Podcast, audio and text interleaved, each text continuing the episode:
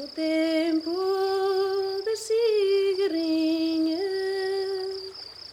ai, todo bicho sai ao campo. Museu dos Sons Perdidos. Paisagens sonoras de Filipe Faria, a partir de Idanha Nova.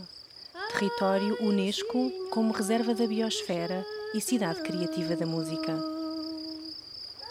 Um podcast Arte das Musas com o apoio do Ministério da Cultura, Direção-Geral das Artes e do município de Idanha Nova. Mais em www.museudostonsperdidos.pt Obrigado por ouvir o Museu dos Sons Perdidos. O meu nome é Felipe Faria. Neste episódio vamos ouvir Idalina Gameiro, da aldeia de Penha Garcia, em Idanha Nova, Portugal. É da Idalina a voz que abre e inspira este podcast. Era dezembro e estava frio. Entramos em casa pela porta ao lado da sua mercearia.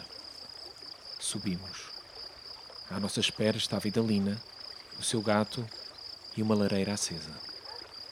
Foi junto ao calor que falamos e foi junto ao calor que o ouvimos cantar. Assim, apenas assim. Idalina fala sobre Catarina Chitas e sobre o momento em que percebeu que tinha de aprender e de cantar. Catarina já não estava lúcida e, a cantar o lá lá lá, ficou. Este momento teve um impacto tremendo na vida de Idalina. Catarina Chitas, ou Ti Chitas, como era conhecida, nasceu em Penha Garcia, a 30 de janeiro de 1913 e faleceu a 8 de março de 2003. A sua voz ficou gravada na memória coletiva nacional depois de registada pelos etnógrafos Ernesto Veiga de Oliveira e Benjamin Pereira em 1963. Uh, e a Tichitas foi quando eu vim de França que fui visitá-la à casa dela, mas ela já não estava lúcida, portanto já não cantava quase. Eu cheguei lá, estava lá uma senhora a tratar dela e ela estava sentada assim num, num cadeirão à beira da janela a fazer tiras, porque ela era tecedeira e então estava a fazer as tiras. E ela estava assim, uma melodia assim. Ya la la la la la la la Ya la la la la la la la Ya la la la la la la la Ya la la la la la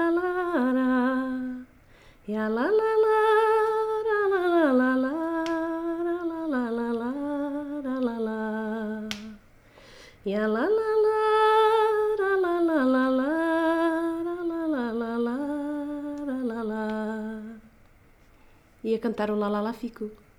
Eu fiquei tão emocionada ao ouvi-la que eu disse: epá, eu tenho que ouvir mais músicas desta, desta senhora, pronto.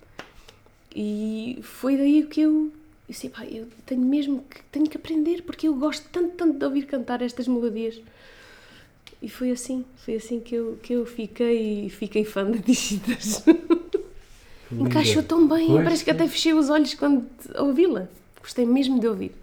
Então ficou aqui registado no meu ouvido, lá, lá, lá, pronto. Pois, só a cantar assim. É, olha, agora há pouco tempo, até fizemos o. Foi, foi ano passado que eu aprendi. Uma senhora chegou aí e disse-me assim: Ai, Lina, hoje tenho uma. Hoje, hoje de noite lembrei-me de uma para te ensinar a cantar. E eu, ai, Tia Maria, então, uma quadra nova? Não, é uma cantiga. então vá, cante lá que é para aprender. Olha, é muito engraçada. Olha, e é mesmo engraçada que depois até fizemos um pequeno teatro, eu mais o Manel, que fizemos a entrada do, do nosso hum, festival de folclore. E então fizemos com essa entrada tipo um pequeno teatro, mas a cantar essa, essa cantiga, porque é tão engraçada. Uh, então eu estava com, com três, três raparigas, pronto, três dançarinas, à conversa, pronto, como estivéssemos a conversar normal, num baile e o outro grupo estava tudo a dançar. E o Manel entra com o acordeonista a tocar, eh, com pausito e tal, lá com, com o cajado e tal, e canta assim. Que belo rancho de moças, que belo rancho meu gosto, quem me dera ser mocinho para ir balhar convosco. E eu depois desvio-me e chego ao pé dele, não é? E digo, bati-lhe assim nas costas. Paciência, ó velhinho, seu bom tempo já passou. Agora estamos no nosso, que ainda agora começou. Pois é, ainda agora começou, ainda agora começava. Se a menina me quisesse, eu ainda me casava. Estão os tempos muito maus, ninguém se pode casar. Estão as coisas muito caras, não há dinheiro para as comprar. E ele, solteiro não há de ficar, prenda do meu coração. Diz-me quanto é preciso para a braseira e o fogão.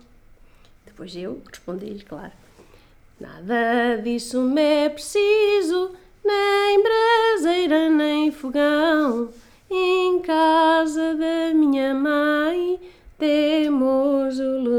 Chão. E ele viras para mim já com aquele pronto coar, não é? De me dar a volta. mesmo isso é que eu quero, mesmo isso é que eu queria.